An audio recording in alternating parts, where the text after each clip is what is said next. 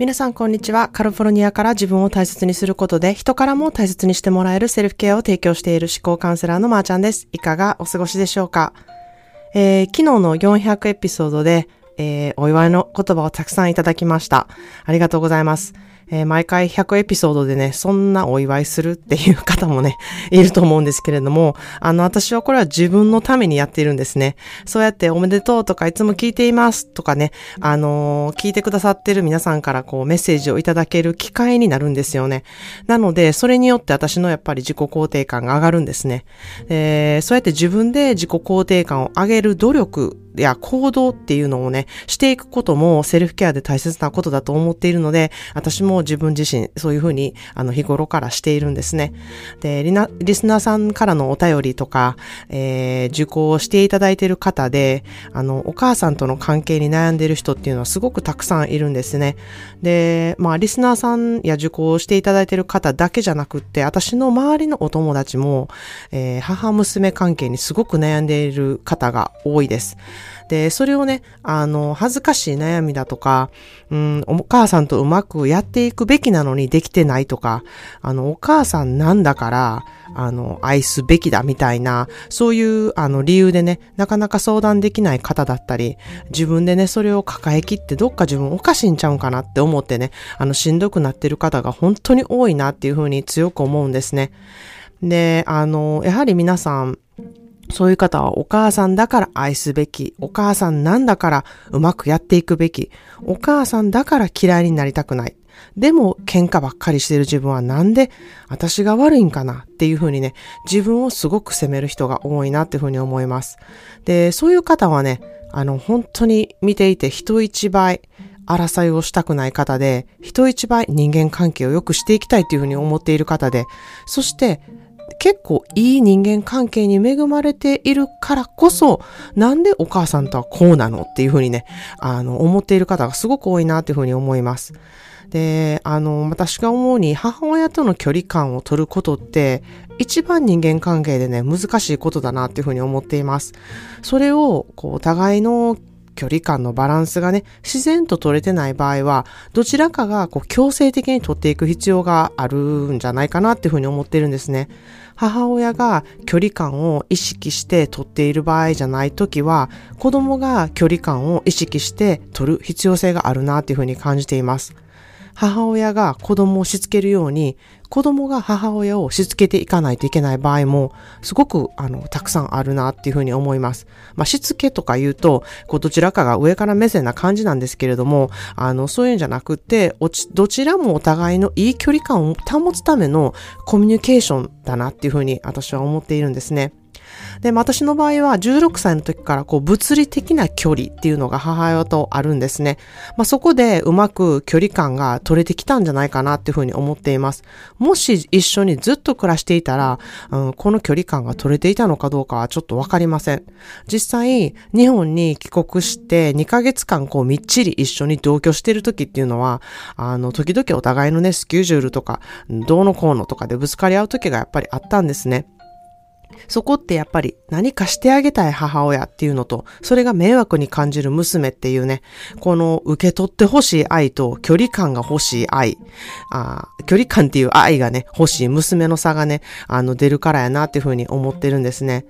で、まあこれって本当にものすごく頻繁にある問題で、どちらの立場も理解していないと、こう感情が先立ってなかなか行動に移せず、ずっとずっと同じ繰り、同じことをね、繰り返すことを何十年もしていくことになるんじゃないかなっていうふうに、あの、思ってます。こう、向こうの愛情の形は何なのか、自分はどうしてほしいのか、自分はどうありたいのかっていうことを、あの、考えることってすごく大事だなって思ってます。まあ、手っ取り早い距離感を取る方法っていうのは、まず物理的に離れるっていうことだと思うんですね。しかし、まあ、それができない場合は、まあ、家賃を払って部屋を借りています状態を作るなどして、あの、こう話し合ってお互いのね、ルールを作るっていうのがすごく大事だなっていうふうに思ってます。アメリカでは自立することがいい、自立させることがいいっていう文化なので、18歳になったら家を出る、あの、子供が多いんですね。それはある意味距離感を持つことだったり、いい家族でいられるようにすることの一つっていうふうにね、捉えてる人がやっぱり多いんですね。まあ、しかし、カリフォルニアでは年々こう家の値段が上がってですね、家賃も半端なく上がるようになってきて、一人暮らしとか、ルームメイトシェアとか、ルームシェアとかがね、あの、とってもしにくい環境になってきて、まあ、自宅から大学に通ったりとか、働きに出る人もすごく増えてきたんですね。こういう面では、あの、日本もとすごく似てきたかなっていうふうに思うんですね。日本も一人暮らしをするってなったら、あの、すごく、うん、物入りだと思うんですね。で、まあ、お金を貯めるっていう意味でも、こう自宅ででね、しばらく暮らして、ある程度のお金が貯まったら家を買うとか、そういう工夫をね、する人も、あの、カリフォルニアでも増えてきたんですね。まあ、しかし、そこで出てくる問題がやはり家族との距離感ですよね。実家にいて、得はしたいけど、あの、距離感嫌やなとか、自由奪われるな、みたいな、そういう問題がやっぱりついてくると思うんですよね。で、まあ、あの、ちょっと今日は我が家、我が家というか、うちの親戚、えー、めいっ子の、ことを話そうかなっていうふうに思います。えー、めいっ子がね、18歳になって家を出たいなっていうふうに、あの、思うようになったんですね。で、めいっ子は、あの、以前、私、ポッドキャストでもちょこちょこ話したことがある、えー、レズビアンの子なんですけれども、長年一緒にずっといる彼女とね、あの、暮らしたいっていうふうになったんですね。でも、で、まあ、あの、そうは言ってもやっぱりお金がかかるしなとか、自分がいい車を買いたいなとか、その、金銭的なもので、やはり実家で暮らすっていうことの方が一番お金がた、たまるなっていうふうに考えたのと、実家は大きくてたくさん部屋があるし、あの、まあ、住めないわけじゃない。そのすごい狭いところにみんなで窮屈で暮らしてるってわけじゃないから、なんか、実家にから出るのがもったいないなっていうところもあってですね、あの、まあ、お母さんと相談したっていう感じになったんですね。でもお母さんも、その、家賃も高いんだったら、実家でしばらく住んでね、お金を貯めたら、みたいなことも言ってたらしいんですけれども、まあ、その、めいっ子にしてみたら、自由がないことがやっぱり辛いっていう話になったんですね。で、お互い、その何の自由が欲しいのかっていうのを相談して、まあ、少しの家賃を払うことで、部屋を貸している他人のように扱うことっていうルールに決めたんですね。で、この家賃には、まあ、電気代、水道代が含まれていて、洗濯機とかキッチンとかリビングルームとか裏庭を、まあ、共有して使うっていう制度にする。で、自由に食材買ってきて冷蔵庫に入れて自分で好きな時間に作って食べたりすること。ができること。で、部屋とね、バスルームの掃除とか、ゴミ出しとかも全部自分ですること。で、大勢の人を呼ぶときは、とにかく、まあ、まあ、大家さんみたいな感じですよね。住人に確認すること。まあ、それ以外は、まあ、彼女を連れてきてお泊まりもしてもいいし、何時に帰ってきてもいいし、どこに誰と行く報告をしなくてもいいっていう、そういうね、自由が欲しいっていう提案をしたんですね。で、今、現在そのように、あの、暮らしているんですね。で、これはすごく私いいアイデアやなと思ったんですね。ただ、親としてやはり目をつぶらないといけないことっていうのがたくさんあると思うんですね。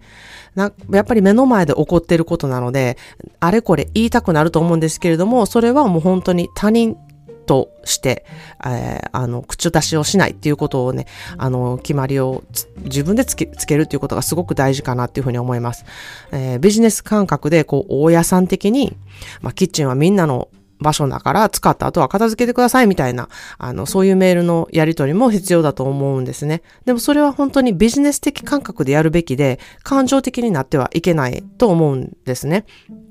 で、もしバスルームとか部屋が汚されているっていうふうに感じたら、あの、これから掃除の費用を、あの、これぐらい取りますと。大家さんが掃除することになりますけどどうでしょうかみたいなやり方もね、必要になってくるんじゃないかなっていうふうに思います。で、まあ、時々ね、そうは言っても親なので、あの、メールでね、今日何してるのとか、あの、体の調子どうとか、そういう気になることはメールしたりすることも、まあ、コミュニケーションの一つとして大事かなっていうふうに思うんですね。まあ、そんな風に家族なりのルールを作るっていうことはすごく大事だと思うんですね。あの、もし、娘の立場としても、こう、稼いでる身なのに実家に住むってっていうね、罪悪感がある方は、その罪悪感が、あの、また違う感情として出てくることになるんですね。例えばお母さんが、あ、家に娘がいるからと思って美味しいものを買ってきた場合とかは、まあ娘はね、家に無料で住み込みしてる上にこんなもの親に買わせて悪いって思うがために、もう買ってこなくていいよこんなものっていう風な言葉になったりとかですね。まあお互いが気を使ってお互いがね、あの思うがために言ったこととか行動が、うん、すれ違いを起こすことにすごくなるんですよね。これってもう本当に、あの、残念なことで、お互い愛情があってやっていることなのに、その愛がすれ違っているがために、んなんか、あの、ギクシャクしちゃうっていう、そういうことってものすごく多いなっていうふうに思います。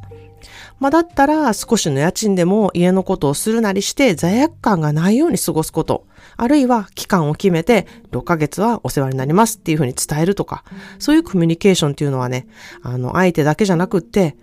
もう本当に誰のためになるかって言ったら自分のためになるんですよね。で、まあ、親の立場としても親さんになりますって言っても目の前で起こっていることは無視はできないんですけれども、もう大人だから約束したからっていう理由で見て見ぬふりする覚悟はいると思います。感情的にならず親さんになるっていう覚悟がいると思います。で、それがね、できないのであれば部屋を貸す制度っていうのは向いてないなっていうふうに思います。まあ、私は母親でもあり、娘でもあるんですね。まあ私が母親として思うことは、子供から何かしてもらいたいっていうふうには全く思ってないんですよね。子供には無償の愛があるので、まあいてくれるだけでいいですし、幸せであることが嬉しいっていうふうに思います。何の見見返りもありません。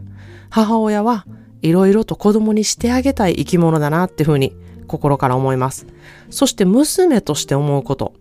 もう親からね、別に何か助けてもらいたいなんて全然思ってないんですよ。自分で何でもできるし、頼る必要性もないっていうふうに思ってます。今までたくさんやってくれたんだから、これからは私が何かしてあげる立場だぐらいのあの考えがあるなっていうふうに思ってます。娘という立場でね、いると、母親のために何かしてあげたいといつも思っているね、生き物だなっていうふうに思います。この関係性がうまくいくことで心が満たされるだけじゃなくって自分を心からやはり一番肯定してくれる一番のサポーターっていうふうになると思うんですね。そのエネルギーをうまく循環させていないことって本当にもったいないことだなっていうふうに私は思うんですね。この、あの、循環をね、うまく回すことって、まあ簡単じゃないんですけれども、できた時っていうのはすごく、あの、満たされることじゃな、じゃないかなっていうふうに思います。お互いの立場が分かって、お互いのバックグラウンドを理解しようとした上で、いろんな角度から物事を見て、コミュニケーションを取っていく、この距離感、